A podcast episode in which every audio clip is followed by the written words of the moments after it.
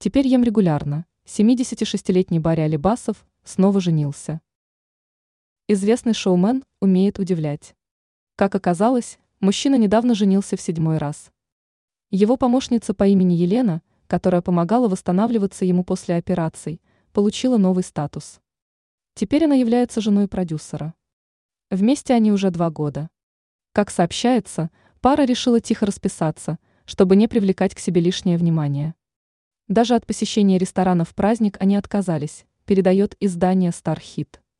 Тихо зарегистрировали брак и тихо живем. Я теперь ем регулярно. Если раньше ел один раз в день, то теперь делаю это четыре раза, сказал 76-летний Барри Алибасов во время беседы с представителями прессы.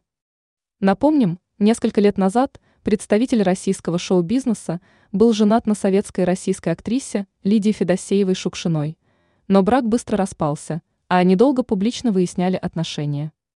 Ранее мы писали о причинах развода Алибасова и Федосеевой Шукшиной.